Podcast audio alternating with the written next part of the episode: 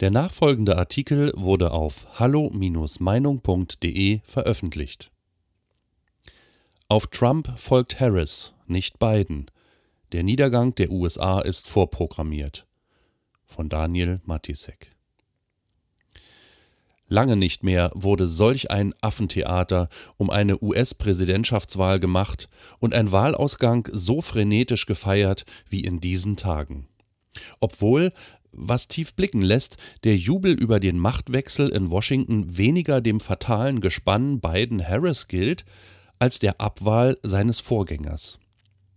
Diese scheint, allen juristischen Spiegelfechtereien zum Trotz, beschlossene Sache zu sein. Beunruhigende Hinweise auf Wahlbetrug mag es geben. Doch zum einen ist ein solcher dann ganz sicher nicht konzertiert systematisch erfolgt, allenfalls spontan und punktuell an der Basis, wo vielen Anti-Trumpisten einfach jedes Mittel recht wäre, diesen Präsidenten loszuwerden. Zum anderen dürfte sich ein Voter Fraud 2020 letztlich nicht wahlentscheidend ausgewirkt haben. Auch wenn diese Wahlen die US-Gerichte noch lange beschäftigen werden. Die Präsidentschaft dürfte Biden wohl nicht mehr zu nehmen sein. Nun ist der Jubel groß.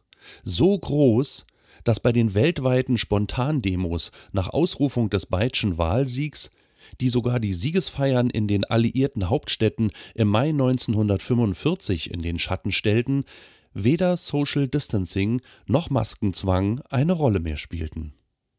Ohne dass dies übrigens irgendeine der Witzfiguren störte, die sich ansonsten bei jeder Gelegenheit anmaßen, uns sicher durch die Pandemie zu geleiten und die ein entschlossenes Vorgehen gegen böse Superspreader verlangen, wenn diese wieder einmal, wie am Samstag in Leipzig, für ihre Grundrechte demonstrieren.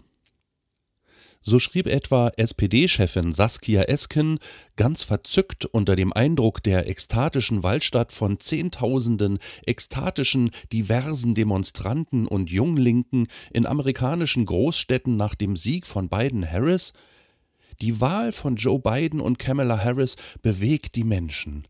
Sie tanzen auf den Straßen, zeigen ihre Freude und sie weinen vor Erleichterung. Wie bitte? Sie tanzen auf den Straßen? Moment, war da nicht irgendwas mit einem tödlichen Virus? Egal. Für die gerechte Sache macht Corona gewiss eine Ausnahme.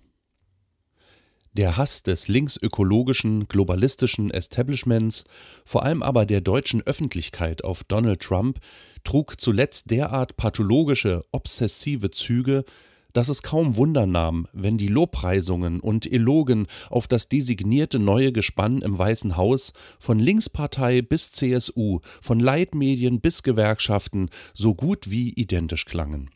Inklusive der Nachtritte und Seitenhiebe auf Donald Trump. Der offizielle Anti-Amerikanismus hatte ein letztes Mal Hochkonjunktur, ehe er sich nun wieder für die Dauer der demokratischen Präsidentschaft für die nächsten Jahre vornehm zurückhalten muss. Was in all der Sektlaune ein wenig unterging, nicht nur Joe Biden hatte mit 74 Millionen Stimmen die höchste Stimmenanzahl errungen, die je ein demokratischer Präsidentschaftskandidat auf sich vereinen konnte – sondern auch Donald Trump mit 70 Millionen Wählerstimmen ein historisches Ergebnis errungen und einen geradezu riesigen Mobilisierungsgrad erzielt. Über sieben Millionen Amerikaner mehr als 2016 gaben ihm die Stimme. Und wäre Corona nicht gewesen, hätte er wohl mit einem Erdrutschsieg seine zweite Amtszeit errungen. Nein, die Ära Trump war kein Betriebsunfall der US-Geschichte. Hier war kein Außenseiter oder populistischer Shootingstar ohne solide Wählerbasis an die Macht gekommen, sondern ein knallharter Realpolitiker, der das hielt, was er versprach, und dafür von der Basis bei allen Macken und Konventionsbrüchen respektiert wurde. Diese Präsidentschaft war, bei allen Vorbehalten an Stil und Auftreten des Mannes, eine höchst erfolgreiche. Von all dem war in Deutschland wo eine entemotionalisierte und auch nur halbwegs sachliche Debatte über Trump zu keinem Zeitpunkt möglich war und folglich auch nie stattfand, nichts zu hören. Nur aus der leidlich unvoreingenommenen angelsächsischen, teilweise auch noch der Schweizer Presse, dem neuen Westfernsehen, konnte man sich ein unvoreingenommenes Bild über Trumps politische Leistungen machen. Jenseits aller Schmutzkampagnen vom frei erfundenen Russiagate bis hin zu Sexting-Vorwürfen. Die beeindruckenden wirtschaftspolitischen Erfolge, die Rückholung und Neuschaffung von Millionen Jobs, die Steuersenkungen und eine höchst erfolgreiche Außenpolitik, die in der Pointe gipfelte, dass Trump als erster US-Präsident seit Jimmy Carter keinen Krieg vom Zaun brach. Nichts davon wurde hier je rezipiert, geschweige denn gewürdigt.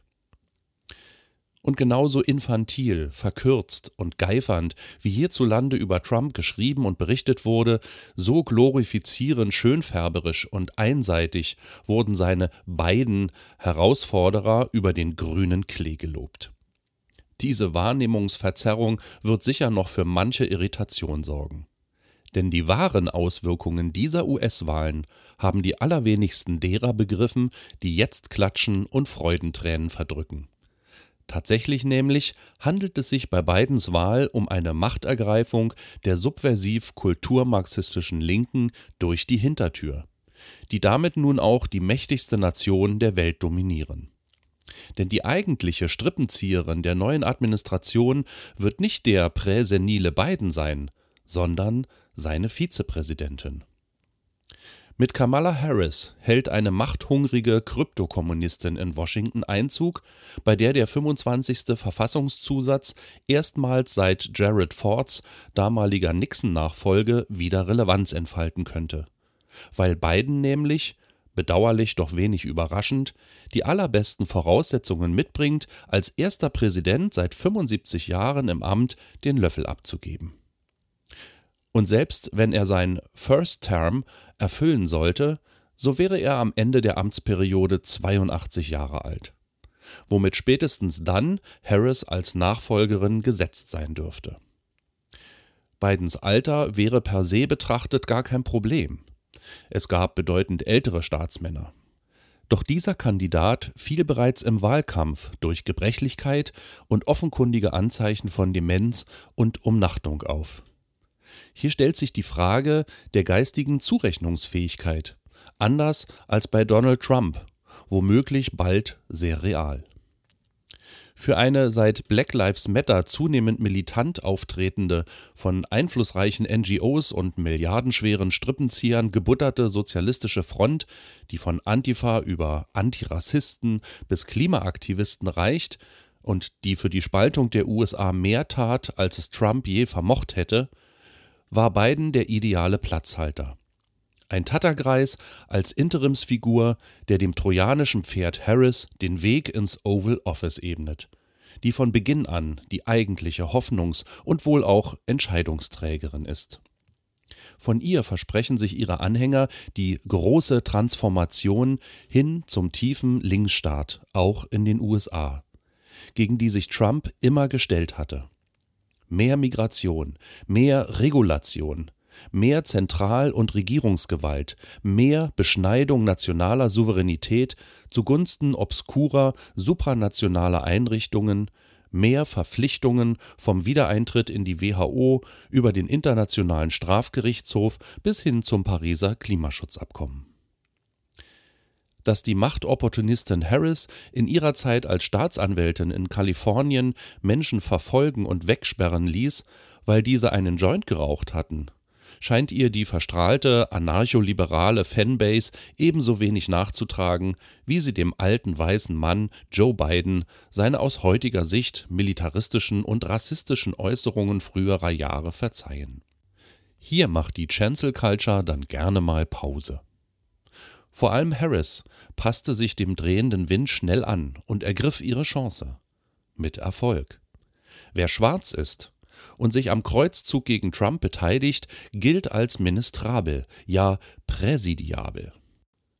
Neben Corona war die indisch-jamaikanischstämmige Harris denn auch eigentlicher Sargnagel Trumps. Sie wird das liefern, was von ihr erwartet wird.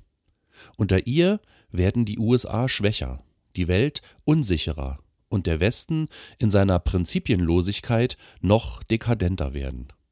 Mit ihr als Werkzeug bestimmen Agendasetter und Aktivisten fortan die Weltpolitik. Tatsächlich bedarf es keiner allzu lebendigen Fantasie, sich auszumalen, dass ein neuer, verhängnisvoller Iran-Atomdeal nicht lange auf sich warten lassen wird. Schon trumpfen die Mullahs an die Adresse der designierten neuen Regierung in Washington selbstbewusst auf. Das unter Trump exzellente Verhältnis wird Schaden nehmen.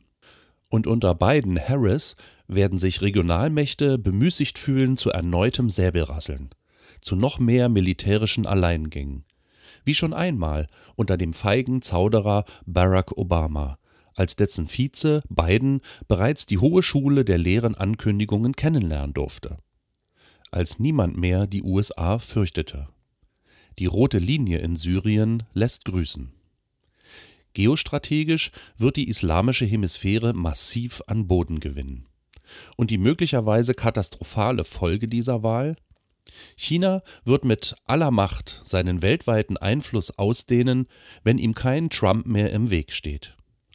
Unter der linken Marionette Biden und ihrer eigentlichen Schläferin Harris werden die USA schnell an wirtschaftlicher Bedeutung verlieren. Parallel werden GAFAM, Faang bzw. The Four, die großen West Coast Social Media Riesen, ihre Macht hemmungsloser ausweiten und vertiefen, als es eine NSA je vermocht hätte. Und die politisch erwünschte totale Meinungskontrolle zuerst in den einst pluralistisch freiheitlichen USA, dann im Rest der freien Welt vervollkommnen. Das Resultat wird am Ende die Europäisierung der noch Supermacht USA im negativsten Sinne sein. Dirigistisch, etatistisch, sozialistisch. Und es soll am Ende ja keiner behaupten, er wäre nicht gewarnt gewesen. Weitere Beiträge finden Sie auf hallo-meinung.de. Wir freuen uns auf Ihren Besuch.